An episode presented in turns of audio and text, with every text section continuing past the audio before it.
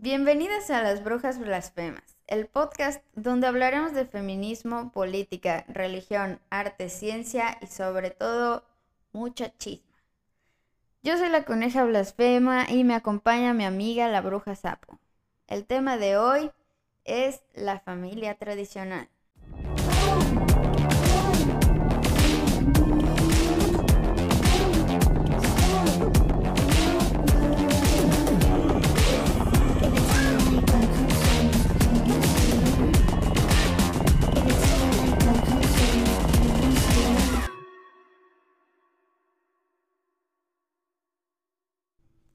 Buenas, buenas, noches. Buenas noches. ¿qué Compra onda? guaya. Acá no, señora. Es muy regional eso, nadie lo va a entender. Algunos que X, güey. Puro, puro follower yuca tenemos. Así es. ¿Qué onda, Ros? ¿Qué pedo? ¿Lista? Estoy lista, estoy emocionada por todo lo que vas a decir. Ya estoy así de que lista, estoy lista. Vamos, vamos, vamos, Perfecto. vamos. A Pues iniciar con esta destrucción. vamos a destruir todo. Ah, como ya dijo eh, Ross, vamos a hablar hoy acerca de la familia, familia tradicional, familia nuclear, etcétera. Eh, no vamos a dar un- una definición de familia, vamos a ir en el desarrollo de este emocionante episodio a darnos cuenta por qué no se puede dar una definición eh, que sea 100% válida de familia, pero primero vamos a pues conocer un poquito qué significa familia y pues siempre Wikipedia al alcance de todos nos dice que familia eh, pues es un término que procede del latín familia que significa grupo de siervos y esclavos, patrimonio del jefe, del gens, a su vez derivado de famulus, siervo, esclavo, que a su vez deriva del osco famel.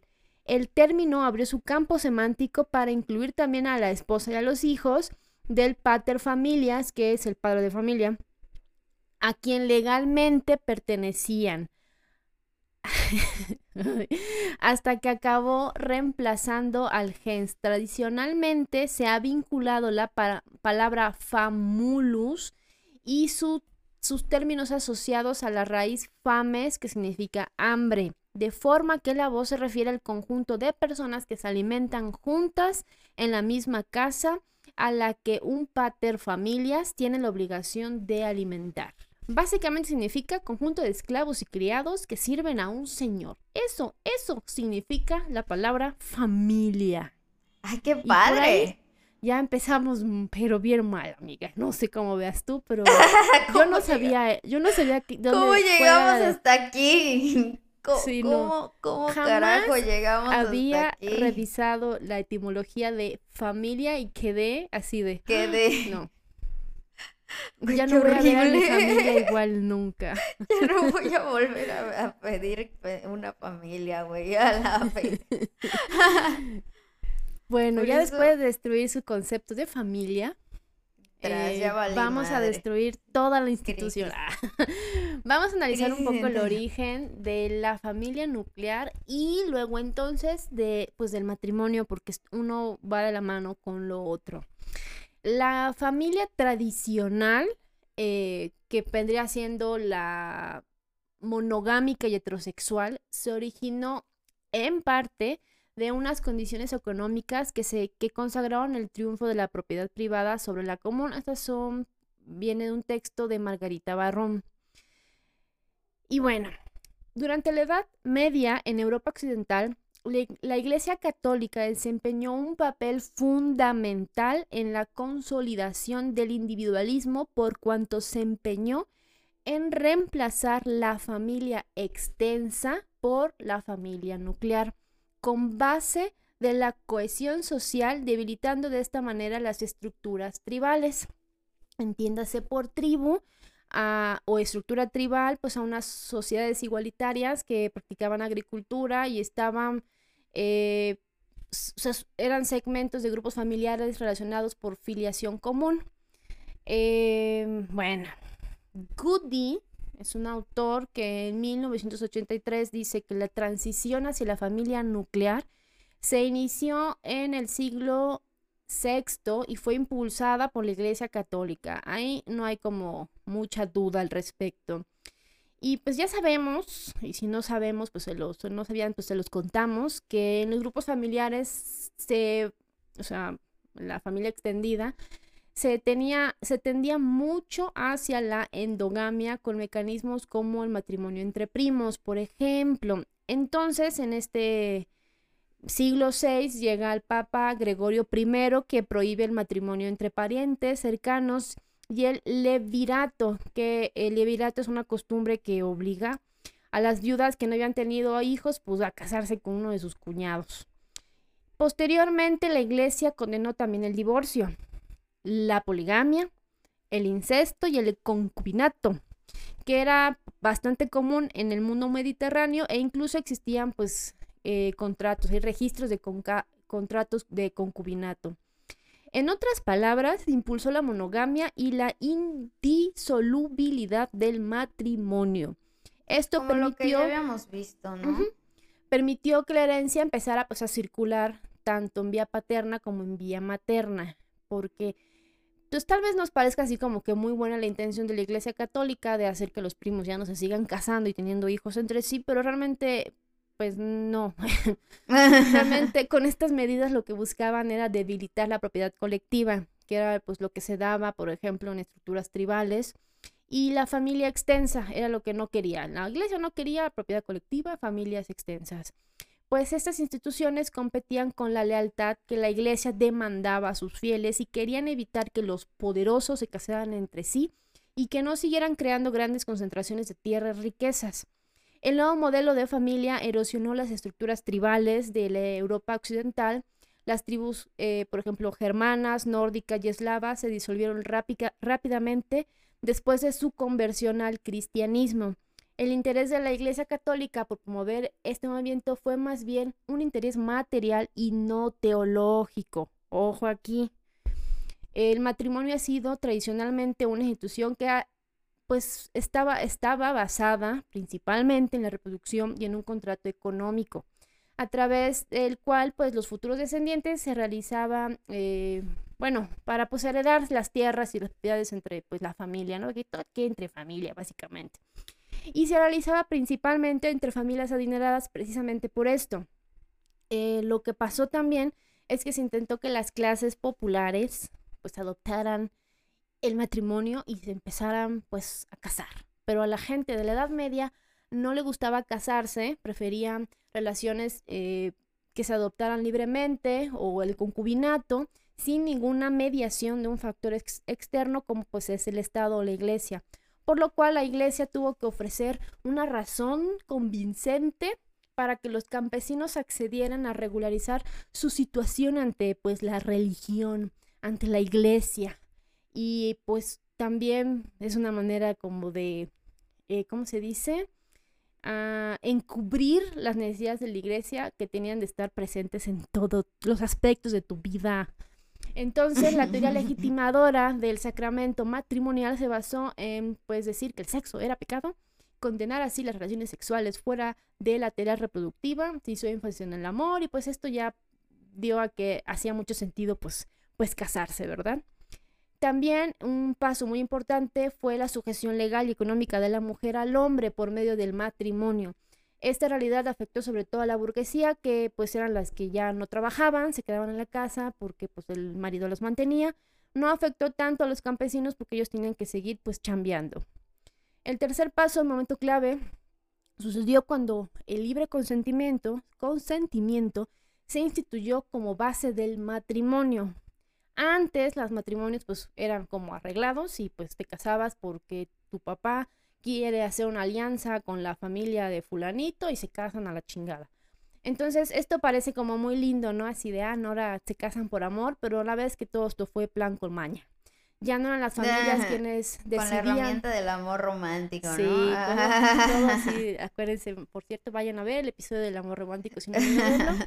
Este, pues ya no eran las familias, ya no era la familia que decidía eh, sobre los contrayentes, sino ellos mismos porque pues se querían mucho. eh, supuestamente.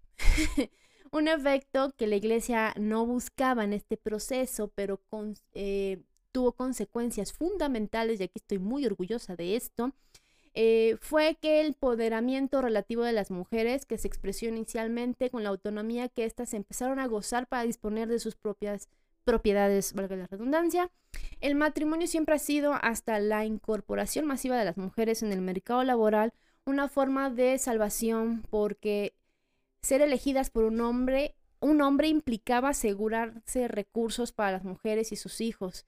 Pero pues cuando ya empezaron a ganarse su dinerito y a tener sus, sus propias tierras, pues, pues nada. Ese es como un origen así súper resumido de cómo se impuso este modelo de familia nuclear, porque antes no era así. Existe la idea de que el matrimonio es, es universal y es como natural y es como la condición esencial del ser humano. O sea, literal es como el contrato eh, supremo del ser humano. El ah, contrato supremo. Sí, sí, supremo. Por ejemplo, les voy a leer una frase de Benjamin Franklin que dice, el matrimonio es el estado más natural del hombre y por consiguiente el estado en que es más probable que encontremos una felicidad perenne. Otra frase de Johann Wolfgang Ay, güey, estoy desperdiciando mi vida. Dice, el amor es algo ideal, el matrimonio es algo real. Confundir lo ideal con lo real nunca queda impune. Esa está, esa está buena. Entonces, sí, esa presunta universalidad del matrimonio humano y, con, y la consiguiente ubicuidad de la familia nuclear, porque les comento, va de la mano una con la otra, eh, pues, pues no es real, amigues, así como ves, como ves, no es real. Este, y yo les voy a El matrimonio no existe, son los papás. este, yo les voy a recomendar, si les interesa profundizar en esto, en el libro del principio fue el sexo, capítulo 8, que es específico, se llama Matrimonio, emparejamiento, apareamiento y monogamia. Eh, está muy bueno, se los recomiendo muchísimo y por ahí está gratis. Entonces, les platico yo rápidamente por qué se piensa esto y por qué incluso la ciencia lo ha llegado a afirmar. Muchas veces la en la antropología la palabra matrimonio se emplea indistintamente para referirse a todo cúmulo de relaciones diversas. Resulta hubo una especie como de confusión cuando en la primatología se creó un término que se llama consorcio, que se alejó de su significado original y hay un llamativo paralelismo en la confusión en torno al matrimonio. Se supone que la palabra consorcio se emplea inicialmente para definir el estrecho vínculo entre macho y hembra observado entre los babuinos de la sabana y posteriormente su uso se extendió a la relación entre parejas que se aparean. Esto lo menciona una primatóloga que se llama Meredith Small. También comenta que, se comenta que este salto semántico fue un error. Los investigadores empezaron a pensar que todos los primates forman consorcios y aplicaron el término a cualquier relación que hubiera en la que hubiera pareamiento, ya fuera una corta o larga o exclusiva o no exclusiva. Lo usaban para todo. Lo que en un principio pretendía describir una asociación entre macho y hembra muy específica que duraba solo unos días en el periodo ovulación, se convirtió en un sinónimo omnicomprensivo de emparejamiento. Desde el momento en que se califica a una hembra de consorte, nadie concede importancia al hecho de que copule regularmente con otros machos.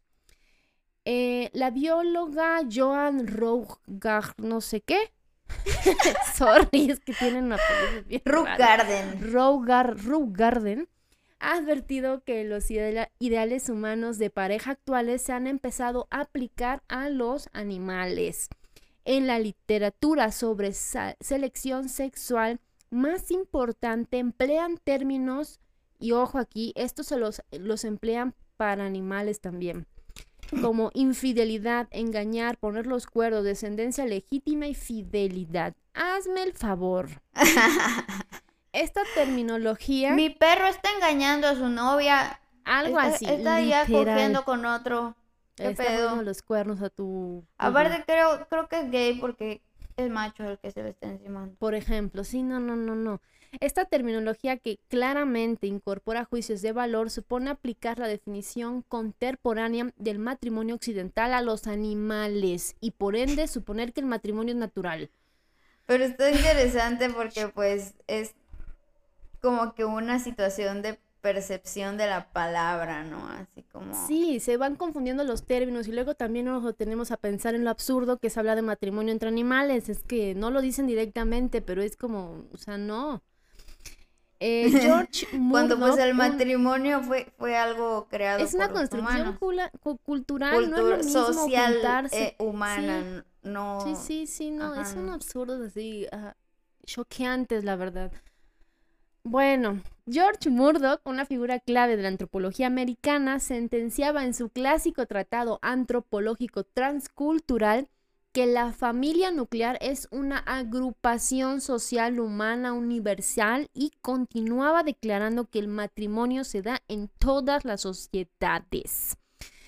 Las personas, en efecto, sí forman parejas en las comunidades, en todos los rincones del mundo, aunque sea solo por un par de horas o días o un- unos cuantos años.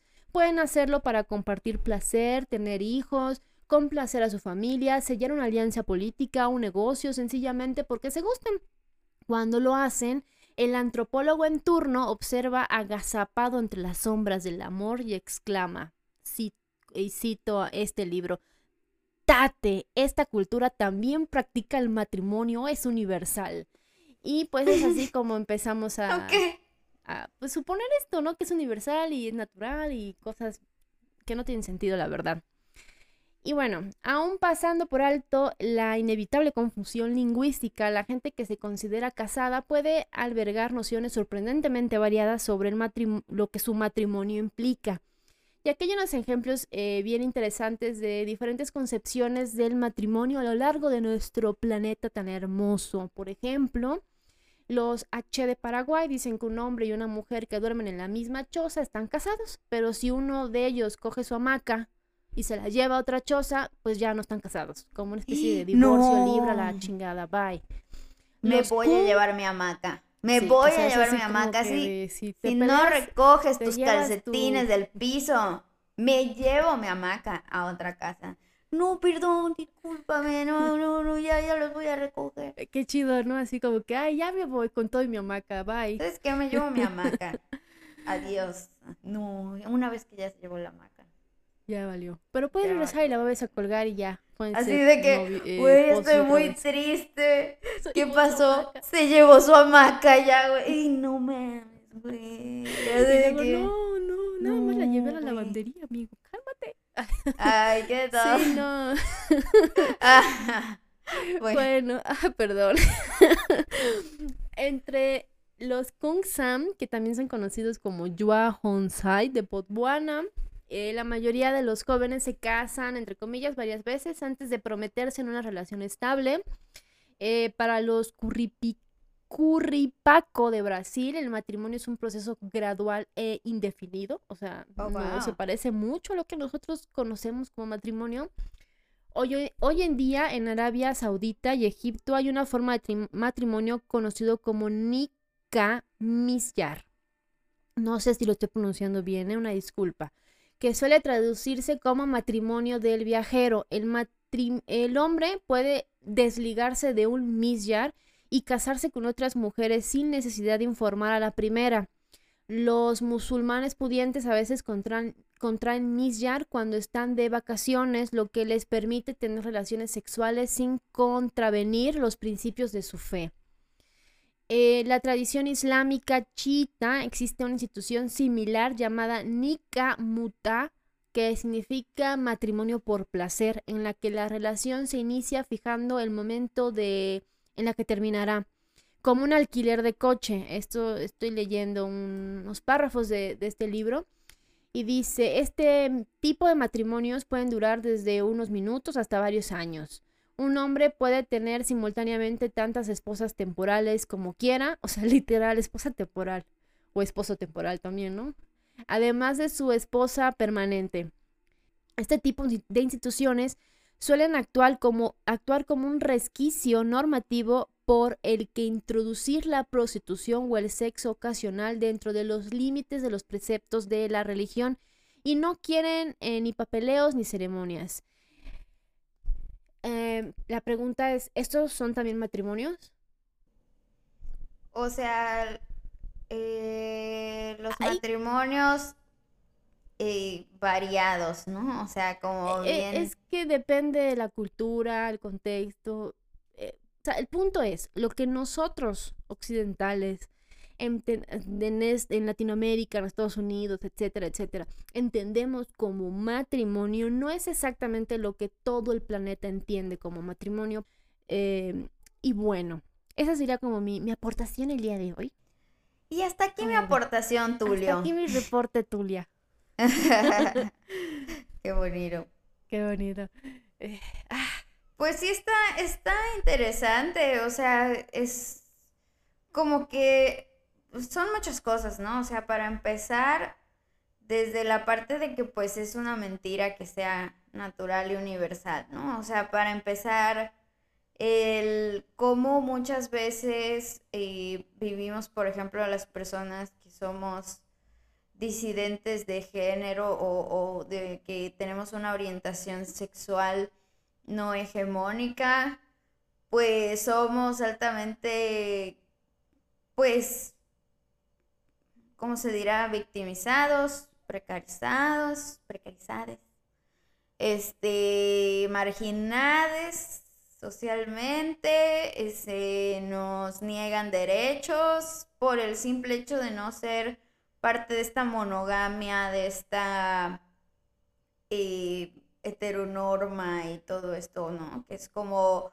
pues un precepto de la iglesia y pues se supone que ya estamos en un estado laico, entonces como de que dices de que por qué es que sigue existiendo hasta el día de hoy este tipo de influencia tan grande, ¿no? Y pues como dices, pues como vino desde un interés económico, pues tú quitas eso y desbalanceas allá la economía. por eso el, hecho de que las mujeres se incorporaran a la fuerza laboral y pudieran adquirir propiedades desbalanceó eso, o sea, como por qué, pues porque si, si, estás, sí tiene mucho que ver, o sea, sí la economía, la propiedad privada influyó mucho. Es que desde un básicamente por eso se construyó, sí. Sí. Y lo del matrimonio, pues es una manera como de generar este núcleo. Sí, de institucionalizarlo, ¿no? De empezar como esta institucionalización. Este es más o menos de lo que yo voy a comenzar a platicarles ahorita.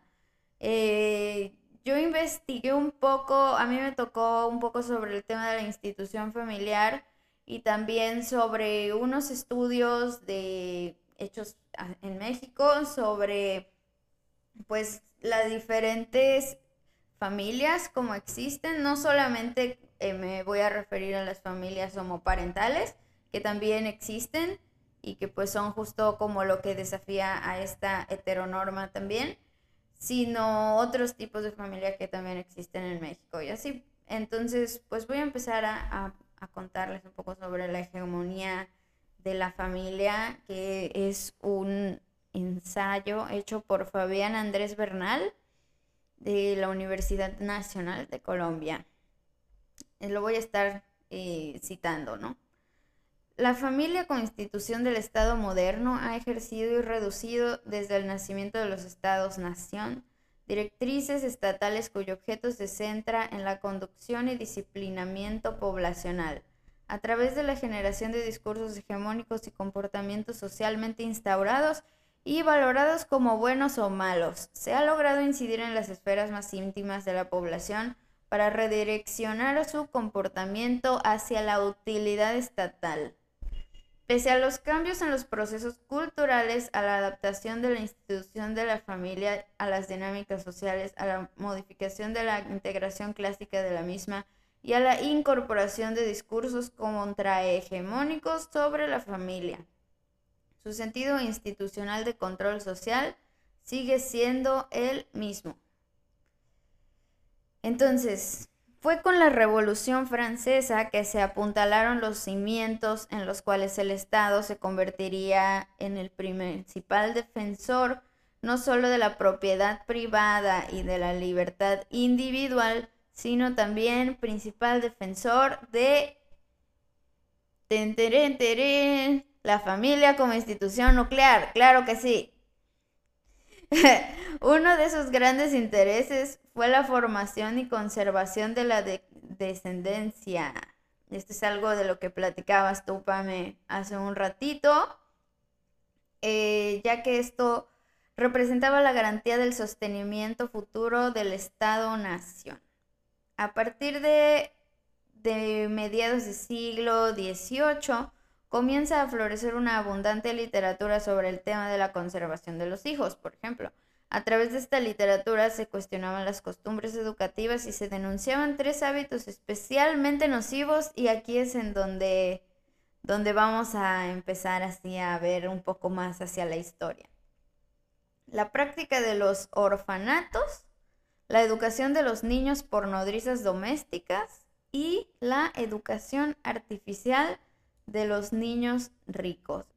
Cada uno de estos hábitos representaba un problema de gravedad institucional a los fines de garantizar el sostenimiento y productividad de cada individuo dentro del, ordenamiento social. O sea, básicamente estas tres cosas, lo que es la práctica de los orfanatos, la educación de los niños por nodrizas domésticas y la educación artificial de los niños ricos, eran un problema para el Estado. La idea de que cada individuo es insumo combustible cuya función es servir al abono de la motorización de la maquinaria estatal, la muerte improductiva y deficitaria era vista como un problema social del cual el Estado debió ocuparse, porque pues como dijimos, las familias se hicieron para la productividad del Estado, o sea, para que el Estado se beneficie económicamente. Justamente estos son como que los, de, los problemas de, ese, de esa época. Y pues vamos a ir viendo como a lo largo de la historia, pues conforme han ido surgiendo problemas, es que también el Estado y la familia se han ido como que, pues, afectando unos al otros, ¿no? O sea, unos con los otros y la iglesia obviamente también. O sea, como que todo eso, ah, eh, un dogma no se queda estático, ¿no? O sea, como que siempre va realimentándose pues por el cambio de las circunstancias y así también. Eh, Don Celot sostiene que el apuntalamiento de la ciencia médica como principal visionaria de la problemática social generó que el siglo XVIII se hiciera célebre por su revalorización de las tareas educativas. Argumenta que aquello que se instaura en esa época es una reorganización de los comportamientos educativos en torno a dos polos muy diferenciados y con estrategias muy distintas. El primer polo está centrado en la difusión de la medicina doméstica, es decir, el conjunto de conocimientos y técnicas destinado tanto a lograr que las clases burguesas aparten a sus hijos de la influencia negativa de los criados, como a poner a los criados bajo vigilancia de los padres. El segundo polo podría reagrupar bajo la etiqueta de economía social todas las formas de dirección de la vida de los pobres con vistas a disminuir el costo social de su reproducción y obtener una cantidad deseada de trabajadores con un mínimo gasto público. Es así como se empieza a implementar el gobierno del individuo, tomando control y direccionando los hábitos de su vida privada, ojo con, con esto de la vida privada, a los fines de construir sujetos públicamente rentables, ¿vale? Qué fuerte llorar. Ay, no, hermanas. estamos, pero somos sujetos públicamente rentables actualmente. Yo no me siento muy rentable actualmente. Yo soy muy rentable, pero. Porque eso me pasa por, por disidencia. La disidencia no es rentable. no, no voy a tener niños. Todavía. No, tengo nada que heredarle al Estado. Ya valió verga, ¿no? Ya. ni hijos, ni propiedades. Te digo, nos No, estamos autoexpulsando. O sea, nos estamos autoexpulsando porque, pues. Mira, ahorita voy a seguir leyendo para que veas. Este vínculo orgánico entre la medicina y la familia tendrá una profunda repercusión en la vida familiar e inducirá su reorganización en al menos tres direcciones.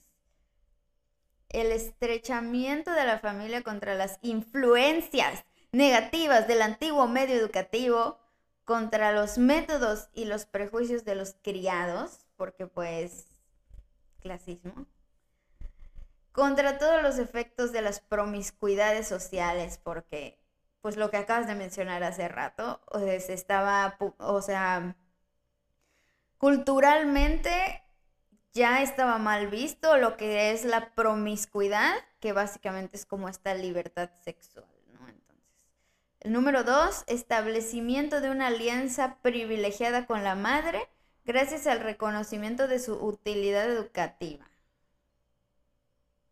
Vamos viendo.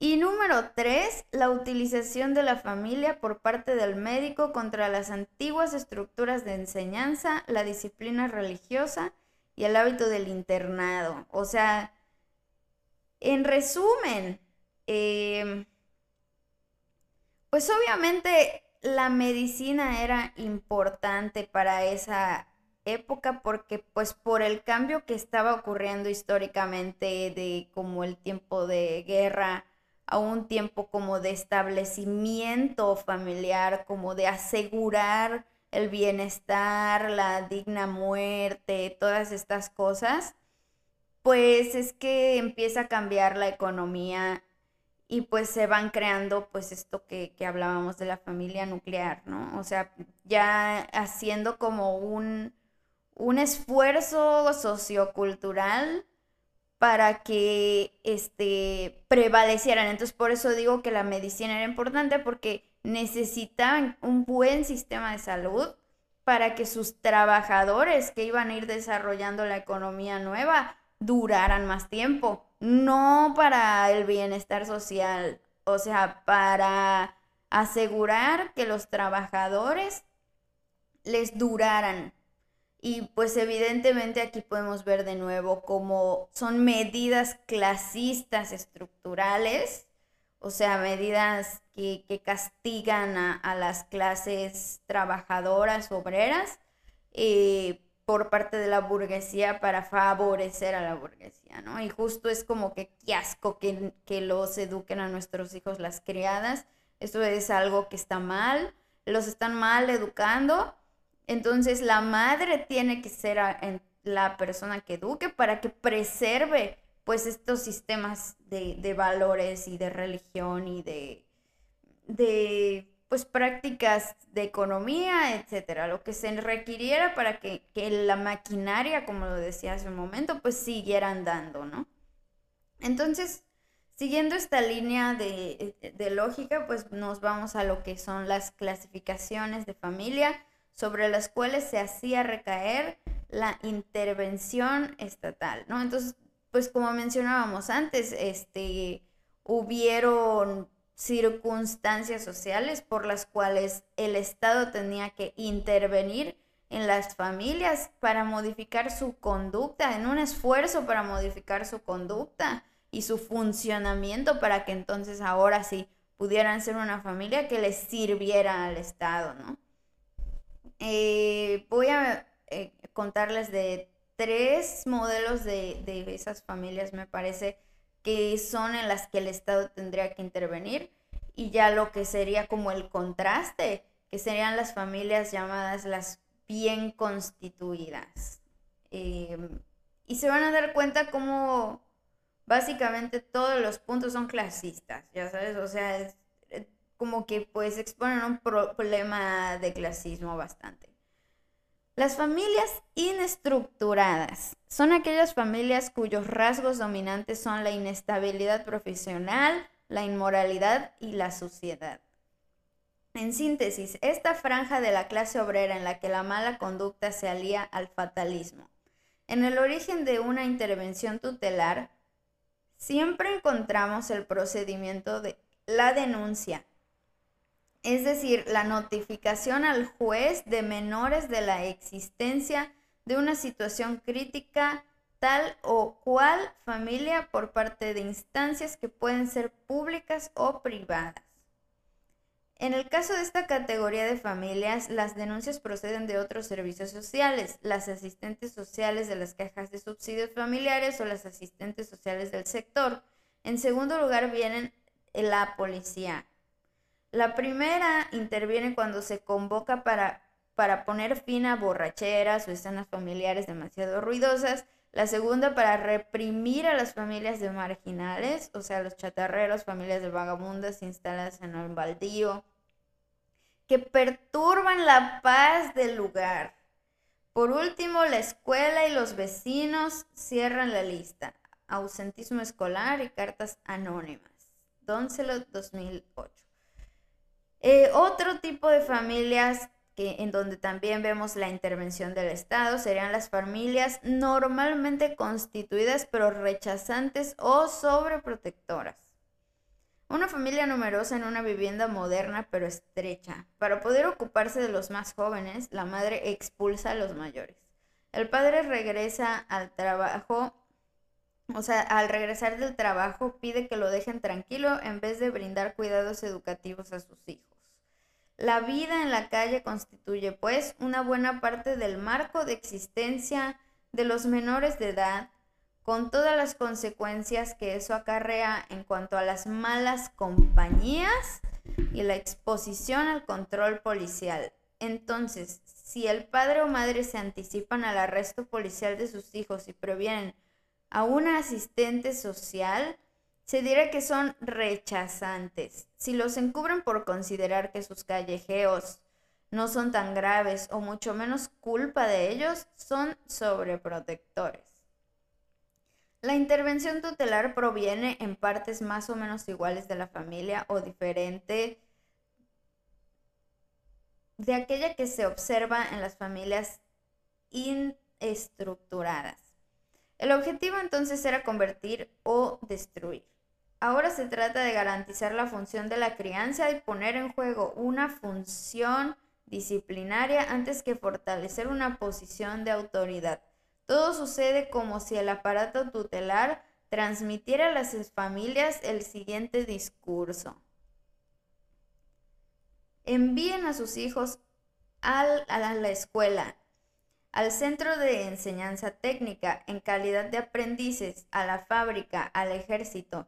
Vigilen sus compañías, su empleo del tiempo, sus desplazamientos, si ustedes no se ocupan de ellos, nos encargaremos nosotros de hacerlo. Reinyectaremos a sus hijos a los dispositivos disciplinarios. Los hogares de jóvenes trabajadores y los hogares de acción educativa, los internados de reeducación y la cárcel. O sea, como que estas instituciones de disciplinamiento social pues ante una conducta que se vive pues en estas condiciones precarias económicas, pues de que, ah, no, no quieres trabajar, pues entonces te metemos a la cárcel para disciplinarte, ¿no? O sea, este es como lo que podría decirse que, pues que el Estado le estaría dando como, como mensaje pues a las familias, ¿no? Luego están las familias carenciadas, la tercera. Son las familias en el que el padre o la madre o bien ambos han muerto o son víctimas de una incapacidad decisiva. El cuadro es casi siempre el mismo. A partir de los 50 años, el hombre o la mujer declina seriamente y sus actividades se reducen. Recuerden que los tiempos, en ese tiempo, pues la mortalidad y todo esto, la esperanza de vida era pues menor, ¿no? Que ahora. Si no muere, su impotencia y el carácter paupérrimo de los ingresos de la familia impiden el sostenimiento familiar. O sea, se vuelve una carga, ¿no? La segunda causa es la muerte prematura del padre o madre con la situación dramática que atrae aparejada. Y la última, el padre o madre ausentes por detención penal y las consecuencias de las ausencias por motivos psiquiátricos, las cuales deben de ser administradas por los servicios de acción social. Pues sí, ¿no? O sea, si se te enferma, si se te muere, si ya no sirve porque ya está grande, que si lo llevaron al psiquiátrico, que si lo llevaron a la cárcel, pues ahí entonces también serían otras circunstancias que no son necesariamente como del clasismo, o sea, de la clase, por, por una situación directamente, este, pues social, cultural, tal vez podría decirlo así, sino, o sea, más como por una situación de muerte o de enfermedad o algo así. O sea, ya es es otra cosa, ¿no? Y entonces tenemos en contraparte lo que serían las familias socialmente bien constituidas. Como pudimos observar, los modelos de familia mencionados tienen en común la intervención tutelar del Estado a los fines ya sea de corregir, castigar los comportamientos considerados desviados o asistir las situaciones de carencia que impiden al funcionamiento esperado del núcleo familiar. Sin embargo, hay familias que podemos incluir en una cuarta categoría, las cuales no son objetos de dicha intervención, dado que sus integrantes reproducen los comportamientos socialmente aceptados y valorados como buenos. Ejemplo, el tipo de familia en el cual el padre y la madre consolidan un cuidado conjunto de los niños y niñas, y estos a su vez responden al desarrollo social que se espera de ellos, es decir, buenas calificaciones en la escuela, continuar los estudios, este, universitarios o conseguir un trabajo estable, etc. Y posteriormente adquirir la independencia para formar su propia familia, reproduciendo los valores de disciplina y trabajo adquiridos en el hogar. Básicamente estos son los modelos de familia. ¿Qué opinas, Pame? ¿Cómo ves hasta aquí así de todo lo que hemos visto? Está muchísimo más crudo esto, ¿no? O sea, sí. a ver, ya, o sea, de que no, la familia no se aleja demasiado, como decías, de, ser algo natural. Así, o claramente fue constituida para fines económicos, lo cual no está mal por sí mismo, pero qué pedo con la idea romántica, como la falsa idea de... Pues es que eso tan horrible no te lo van a vender así, o sea, no. Digo, no estoy diciendo que la familia sea horrible, pero... Ah, ya no sé. Pues es que cómo, cómo, desde el Estado se organiza la familia es lo que dices como, ay, güey, está bien, bien duro cómo se castiga a unos y se privilegia a otros. Pues por el aporte económico que ofrecen al Estado en general, pero pues es que ese aporte económico estructuralmente ya está designado y pues como vemos aquí se le dan todas las facilidades, o sea, como que... Ay, y obviamente es que pues así es, o sea, no, la clase eh, social burguesa pues no puede existir sin, sin los trabajadores, ¿no? O sea, es como lo que se eh, pues de este famosísimo caso como del Carlos Muñoz, ¿no? O sea, como, como asegura de que no, pues todos podemos ser millonarios, pero tres doritos después, me imagino que todos sus empleados están así como, ah, ya sabes, ah, así de que, brother, si nosotros no, eres nadie, ¿no? Si nosotros no se te levanta el evento, si nosotros no... Ni siquiera están como No puedes cobrar lo que cobras, o sea Simplemente es como una, pues un eco de lo mismo, ¿no? Es un eco de lo mismo, es un, una pequeña explicación de cómo está constituido este, pues este tipo de pensamiento, este tipo como de, eh, como inercia de la familia, ¿no? De cómo se ha ido constituyendo.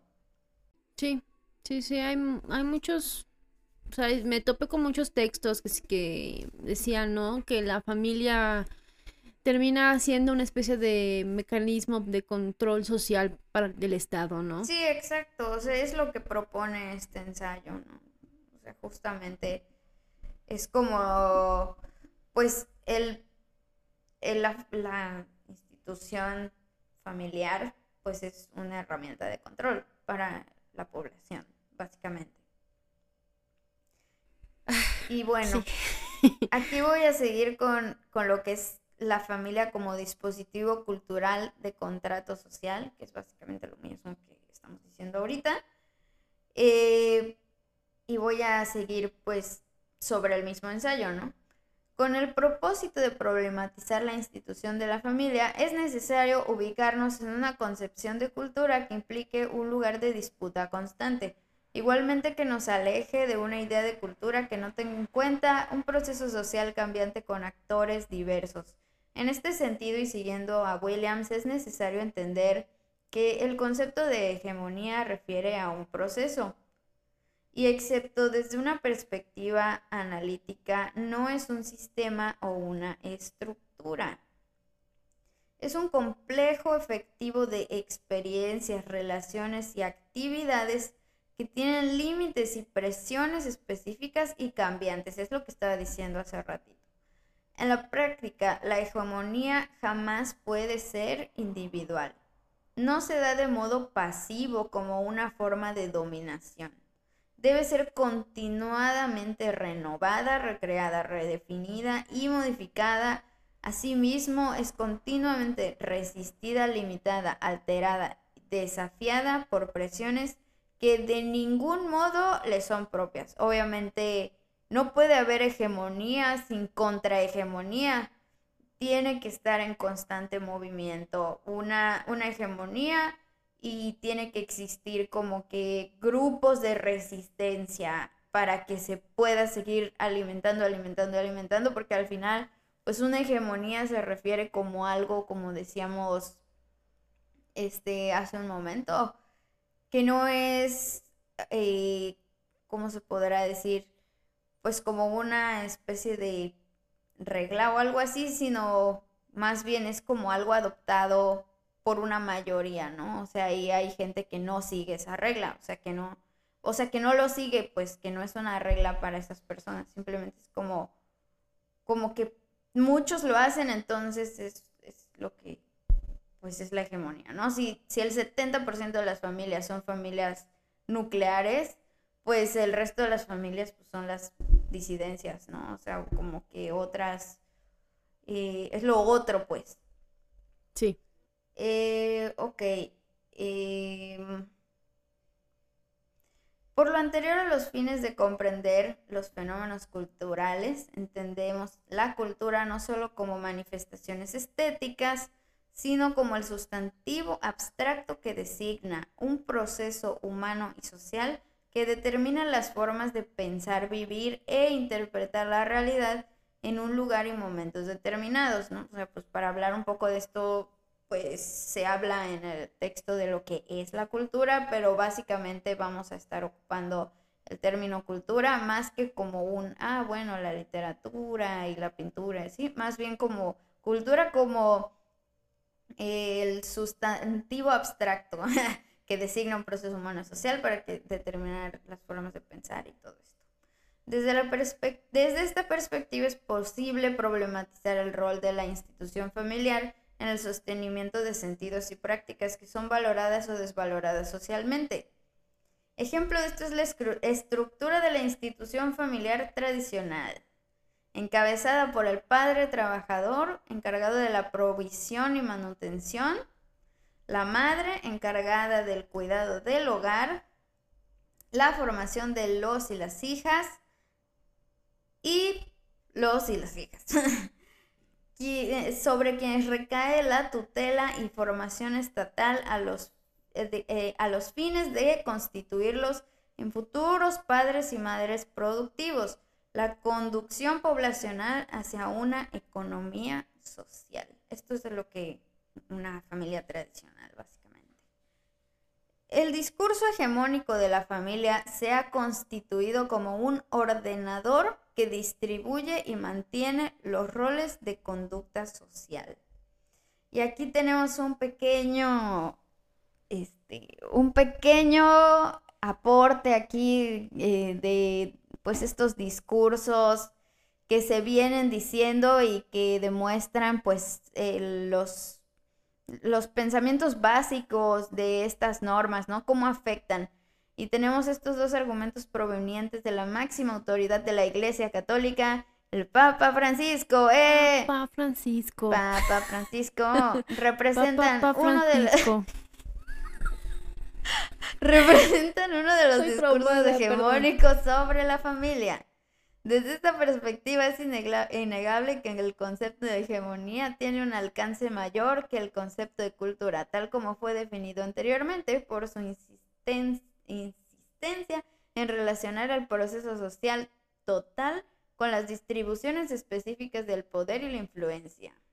Pues, o sea, ahí dice que son dos, pero yo les voy a leer uno porque si no nos vamos a extender mucho y los otros nomás se los voy a mencionar. Escuchen esto, amigos. ¿Están listas? El Papa denuncia que el aborto es lo mismo que lo que hacían los nazis, pero con guantes blancos. Güey, y Facebook baneándonos, o sea. ¿Sabes de qué? No sé qué decir güey sin que sí nos puede baneen. decir eso, o sea. Yo digo que si alguien, quien sea, escribe el aborto es lo mismo que hacían los nazis, pero con guantes blancos, sin pedos Facebook lo. Pero si eres el papa, Es que sí lo yo, puedes decir. yo, yo creo, yo creo que el Papa Francisco tiene razón porque por algo somos unas feminazis, ¿verdad? Ah, pues claro. Obvio, obvio tiene razón el papi Francisco. El Papa. El Somos Papa igual que Francisco. El Papa Francisco ha denunciado que el aborto es lo mismo que lo que hacían los nazis, pero con guantes blancos en un discurso improvisado ante el Forum Familia, una organización de la que forman parte las de las 25 asociaciones italianas pro vida. ¡Qué emoción! El siglo pasado, todo el mundo estaba escandalizado por lo que hacían los nazis para cuidar la pureza de la raza. Hoy hacemos lo mismo, pero con guantes blancos, ha defendido el pontífice en el Vaticano. Claro que sí. Porque obviamente ¿Qué? las feministas lo que quieren pues es mejorar la raza. Por eso es que nos estamos autocancelando, güey. O sea, les estamos haciendo un favor a los pro vida. O sea, básicamente nosotras abortamos para- porque ya vimos, ya descubrimos de que somos la raza. O sea, la raza débil y, pues la pureza de la raza es la prioridad. Entonces por eso tenemos que abortar y morirnos Ay, Dios. sin heredar nada al Estado, porque qué asco, güey, que, que nosotras le heredemos algo al Estado. Hay que... No, no, no, lo menos que podemos hacer por el Vaticano y su gente es ayudarle a conservar la pureza de su raza, exterminándonos a nosotras mismas. Claro que sí, de eso es de lo que se trata el feminismo, básicamente. No sé por qué se encabronan tanto, la verdad. No, no, no, no, no, no. Yo no puedo, entiendo por qué se enojan los pro vida con nosotras, güey, si nos estamos automatando para que pues pueda la raza, ¿no? Como dice el Papa, pues mejorar.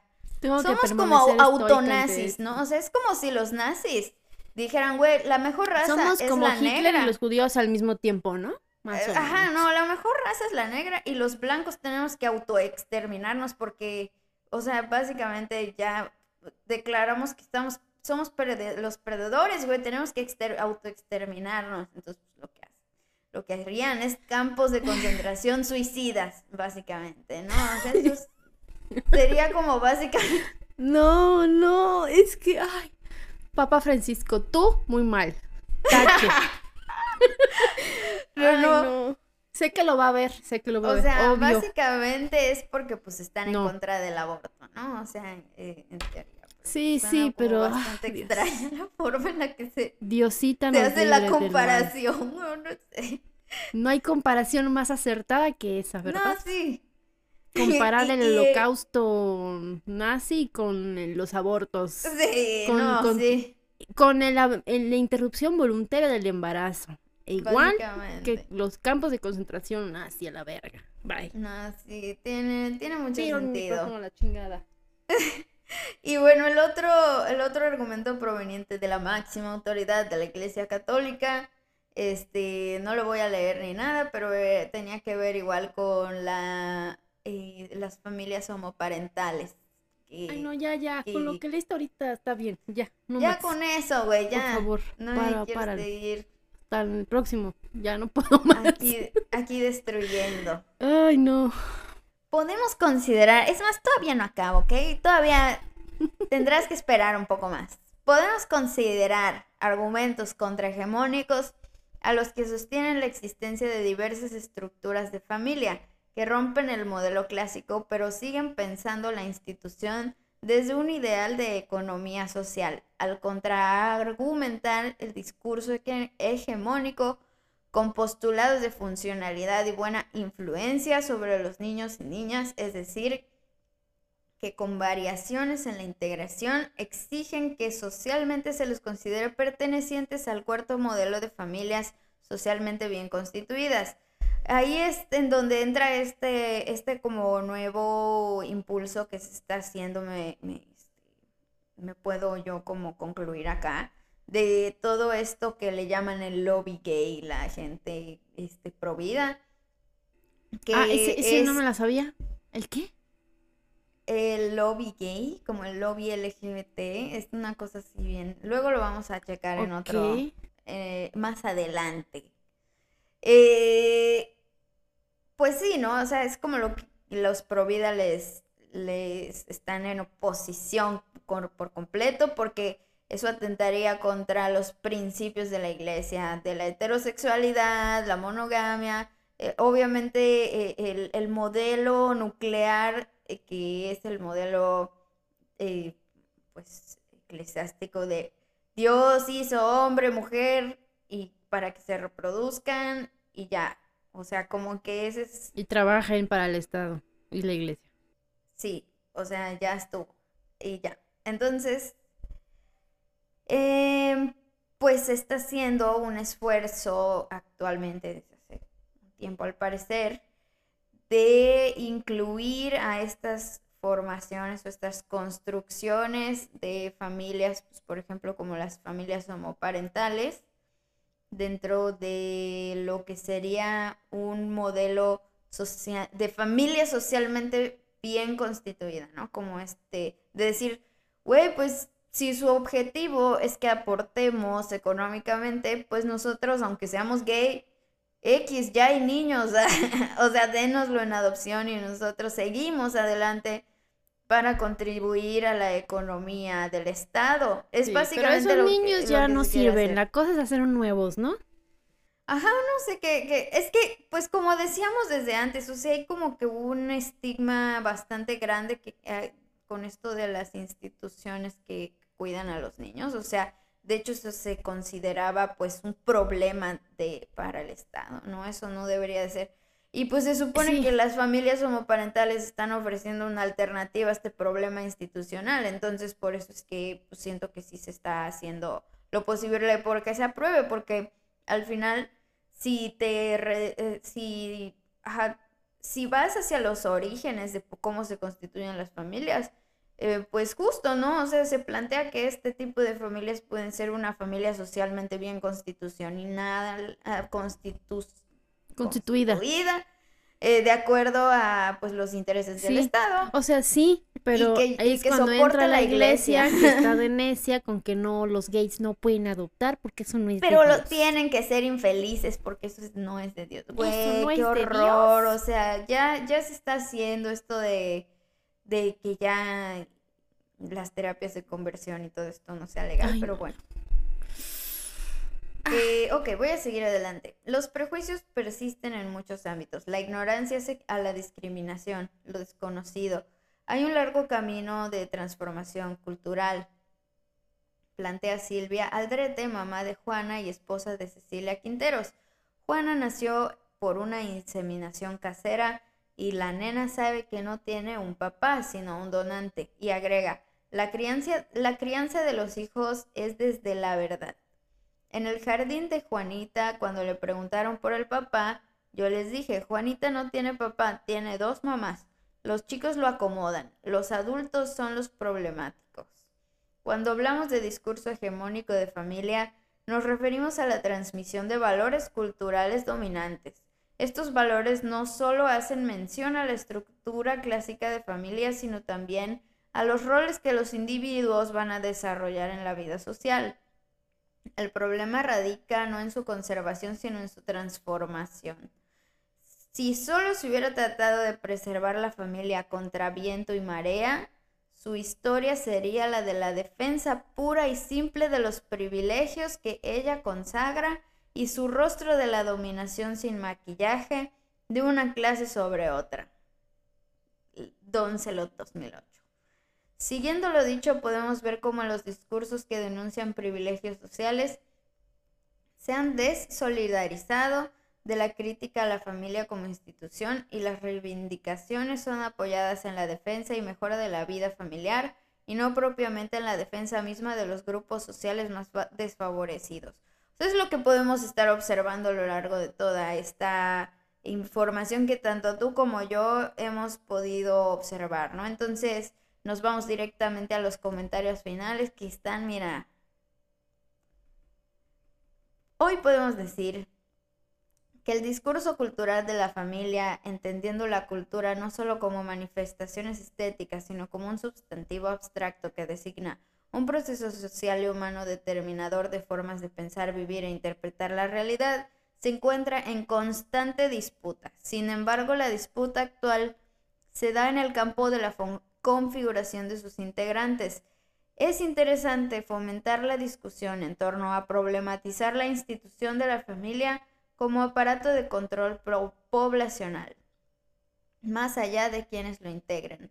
Es necesario problematizar la categorización de las familias que son objeto de la tutela estatal o que simplemente están vistas como ejemplos de familias socialmente bien valoradas, ya que esta valoración se hace condicionada por un discurso hegemónico y mecanicista de la familia cuyos integrantes son insumos básicos para el adecuado y productivo interés del Estado, que no necesariamente es el interés colectivo, sino que responde desde sus raíces a los intereses de libertad y propiedad privada para unos pocos. Trash. Trash. Y tira el micrófono. Y tira el micrófono al final es eso, o sea, es que la constitución del Estado, pues es, desde un comienzo, o sea, está hecha para beneficiar a las clases privilegiadas. O sea, no eh, todo lo que implica la discriminación homosexual y, como que la discriminación hacia la, poligamia y, otras formas alternas a la... Em, monogamia obligatoria, etcétera. Todo esto indirectamente desafía al orden económico que beneficia a un Estado que beneficia a las clases más privilegiadas. Sí. Así, así, así, son las cosas. Así son las cosas. Así las cosas. Tristemente sí. Así las cosas. Entonces que nadie le diga que nadie le cuente que la familia de Disney, que la princesa del cuento, la verga. Básicamente. en resumen. En resumen, güey, ya cada quien que tenga la familia que quiera. Miren, al fin y al cabo, les voy a leer unas eh, rápidamente algo que, que pues puedo aquí agregar como parte de lo que les estaba comentando en un principio que iba a exponer. Esto es del INEGI, es una información del INEGI, el Instituto Nacional de Estadística y Geografía del el 2020. Habla primero de los hogares, ¿no? Eh, vivimos en diferentes hogares. El hogar es el conjunto de personas que pueden ser o no familiares y que comparten la misma vivienda. Una persona que vive sola también constituye un hogar. Para la realización del Censo de Población y Vivienda de 2020 se los hogares se clasificaron en familiares y no familiares. Los hogares no familiares eh, consisten en el 13% de la población y los hogares familiares el 87%. Entonces podemos decir con base en esta estadística de que pues efectivamente la mayoría de los mexicanos en este caso, porque pues estamos usando la escala de México, ¿no? O sea, esto es a niveles globales, me parece, toda esta, eh, pues, eh, variación de las familias, todo esto, pero en escala México y pues como obviamente con la influencia que tenemos, pues, de la hegemonía, eh, pues, como se dirá, colonial, etcétera, pues así es como estamos conformados, ¿no? Eh, se puede decir que efectivamente, pues la hegemonía son los hogares familiares, en este caso, eh, a nivel Cuando nacional, dice eh, familiar es familia de sangre y matrimonio. Sí, ahorita lo voy a explicar más a fondo. A nivel nacional, 87 de cada 100 hogares son familiares, el resto no familiares, básicamente. Un hogar familiar es aquel en el que al menos uno de los integrantes tiene parentesco con la jefa o el jefe del hogar. A su vez se, se divide en chin chin chin, aquí vamos de nuevo. Nuclear, ampliado y compuesto. O sea, ya evolucionamos un poco, ya no están tan marginadas y segregadas las otras familias, ya se incluye eh, incluso las familias que no son nucleares dentro de, pues el conteo de familias, ¿no? Este, sin mencionar como, pues un, un estigma o algo así, ¿no? Como se, se hablaba en, el- en la investigación anterior. El 71 eh, 71 de cada 100 hogares familiares mexicanos son formados por el papá, la mamá y los hijos, o solo mamá o solo papá con hijos. Una pareja que vive en el mismo hogar y no tiene hijos también constituye un hogar nuclear. 28 de 100 hogares son ampliados y están formados por un hogar nuclear más otros parientes, tíos, tías, hermanas, etc. O sea, la familia nuclear con agregados. Uno de cada 100 hogares es compuesto, constituido por un hogar nuclear o ampliado y al menos una persona sin parentesco con el jefe o jefa del hogar. Como los Por agregados lado- culturales.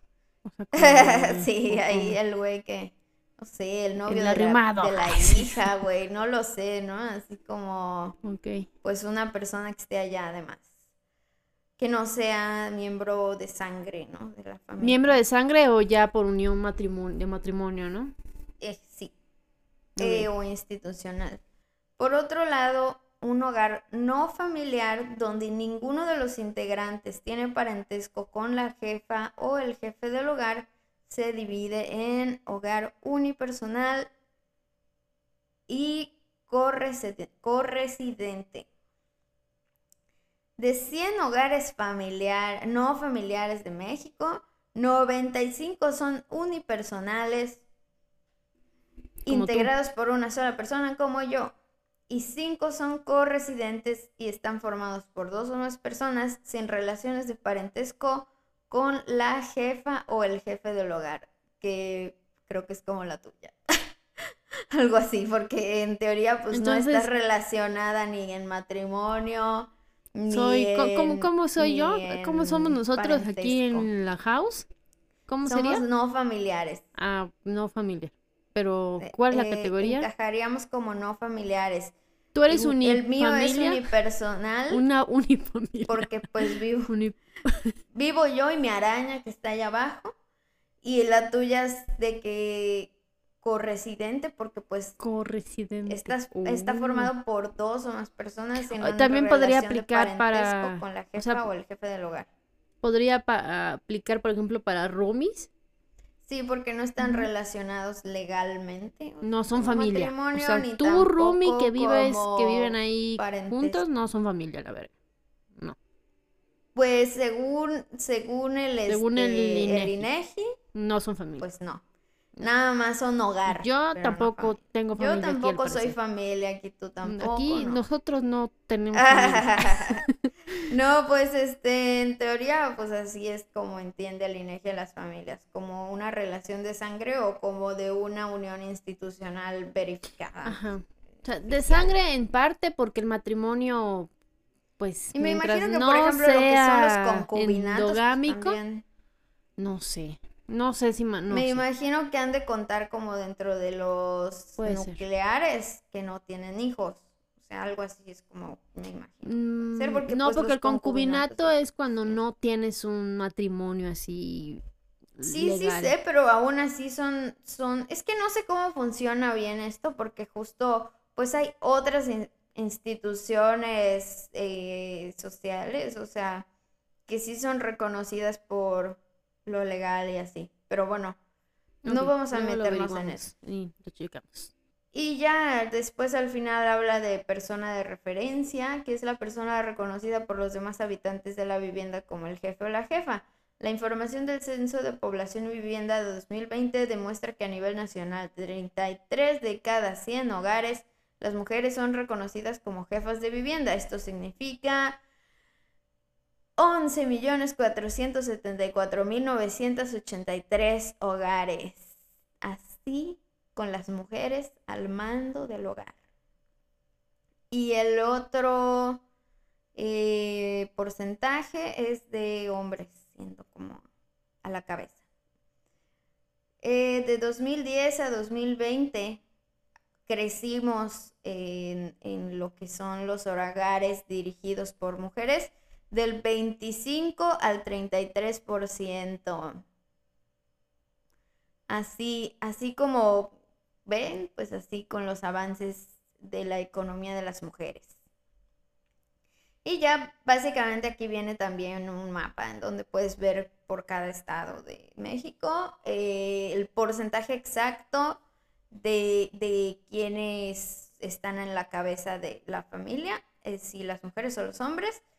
Y, eh, por ejemplo, en Yucatán está el 32% mujeres y 68% hombres. Y en la Ciudad de México, 40% mujeres, 60% hombres. Está cercando ¡Qué a chingón! la paridad. Está acercando cada vez más dramáticamente a que las mujeres sean las jefas del hogar, al parecer.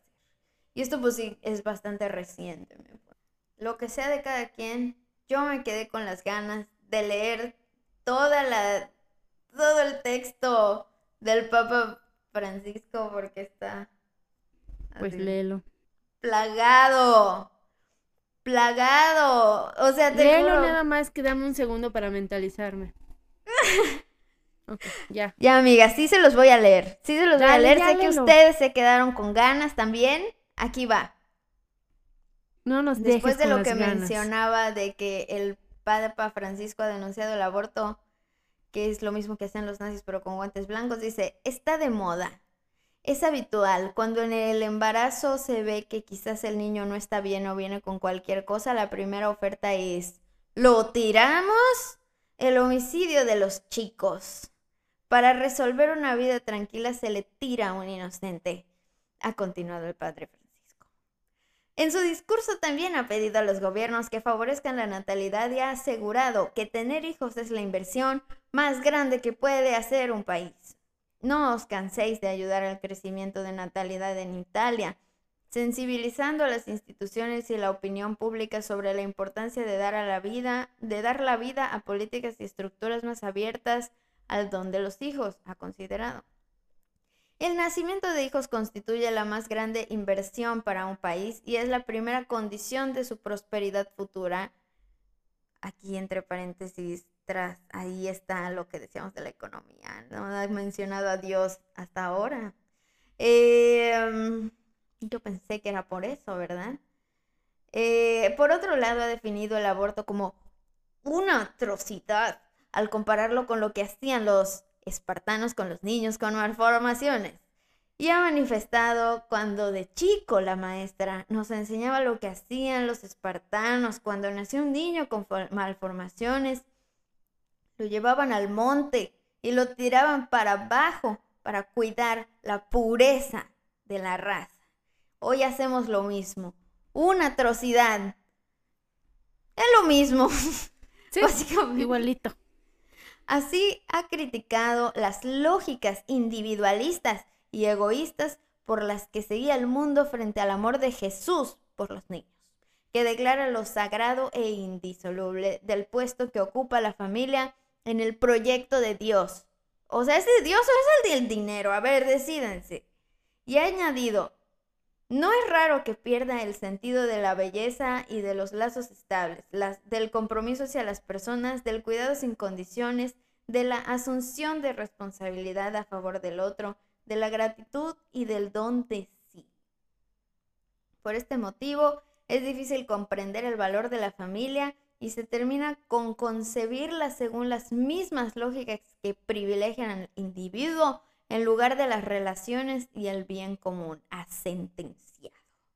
Finalmente ha reclamado a las instituciones civiles que favorezcan y hagan crecer familias sólidas y serenas que se ocupen de la educación de los hijos y se hagan cargo de las situaciones de debilidad. El Papa Francisco habla. Ok. Así es, amigas. Es que no se ponen de acuerdo, no se sabe si la verdad es para un bien común o si es para un bien del Estado o si es para el plan de Dios. O sea, yo ya no entiendo qué quiere. O sea, es, para mí es gaslighting todo. es, es, gaslighting. O sea, no puedo. Es red flag todo lo que digo. Ese güey, o sea, de que neta no es como de que. Jesús de Veracruz. Pues es que es lo mismo. O sea, se están basando como en un. Se están basando como en un.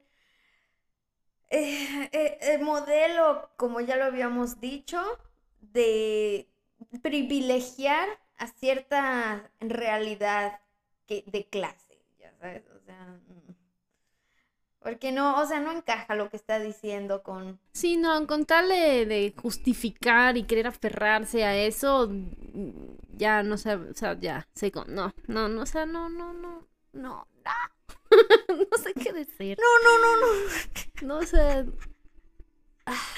Ya te explotó la tacha, ¿no? Básicamente. sí. Ay, Dios mío. Ay, Diosita. Ya, quiero saber, quiero saber tu opinión. Y después de su opinión, yo creo que ya le damos conclusión a esto porque. ¿Qué pedo? ¿Puede ser mi opinión? no le hagan caso, Francisco. no, o sea. Francisco, tú muy mal, mira, tú así, no. es que, este, o sea, por ejemplo, si es por el bien eh, económico de la comunidad, o sea, lo entiendo, pero yo ya no entiendo si es de verdad de la comunidad o nada más es del Estado o nada más es de, de la iglesia, ya sabes, o sea, como que ahí se mezcla, se entremezcla todo, o sea, tú crees, Pame, bruja sapo, tú crees que la institución familiar monógama, este, nuclear, cerrada, este, heterosexual, es la mejor opción para la comunidad? ¿Es lo que tú crees? No. no. no, y tampoco creo que, que, la insistencia, por ejemplo, en este caso de la iglesia, en que se que, es como que la, clave de, que todo funcione, no, eh, no tiene para nada buenas intenciones. Ya vimos que no se originó de razones teológicas o morales. No, no. Fueron razones monetarias relacionadas a la propiedad privada, a la lana y, y ya. O sea, no. No creo absolutamente en buenas intenciones de una institución como la Iglesia Católica en relación a querer aferrarse a este modelo. La institución de la familia Eh, lo leí en un librito por ahí. Es cambiante, se, se debería poder ajustar a nuestro contexto social. Este, y no veo caso en aferrarse que a fuerza es el. No, o sea. Y recuerden, tengan la familia que se les dé la regalada gana. sí. O no tengan. Como quieran. De todos Sí, no, modos, no, no. el Estado al final y al cabo no les va a beneficiar o, o no beneficiar. Anarquía. Eh, no es cierto, es broma. Pero sí, que cada quien haga lo que quiera y que más bien se hagan como este esfuerzos para que de verdad se beneficie la comunidad. Y gracias por escucharnos. Hasta luego. Yes. Viva el Papa Francisco. No es cierto, que no viva, ya que se muera. No, que se muera, que se muera. Se va a morir algún día. Sí, todo, todos nos vamos a morir. no Todo a su tiempo, Ros, Bueno, un tranquila. poquito, un poquito, sí. Todos vamos a morir. Sí, vamos a morir. Eutanasia, eutanasia. Nos van a, nos van a Eutanasia. cancelar. Bueno, ya Cancélenme. estamos cancel. oficialmente. Ay, sí, ya, porfa. Ya, una. Ya, qué pendeja. que ya. Si les gustó, denle manita arriba, comenten, compartan, suscríbanse y activen la campanita para que podamos crear más contenido blasfemo para ustedes. Gracias por escucharnos. Esto fue Las Brujas Blasfemas, su nuevo podcast favorito. Adiós.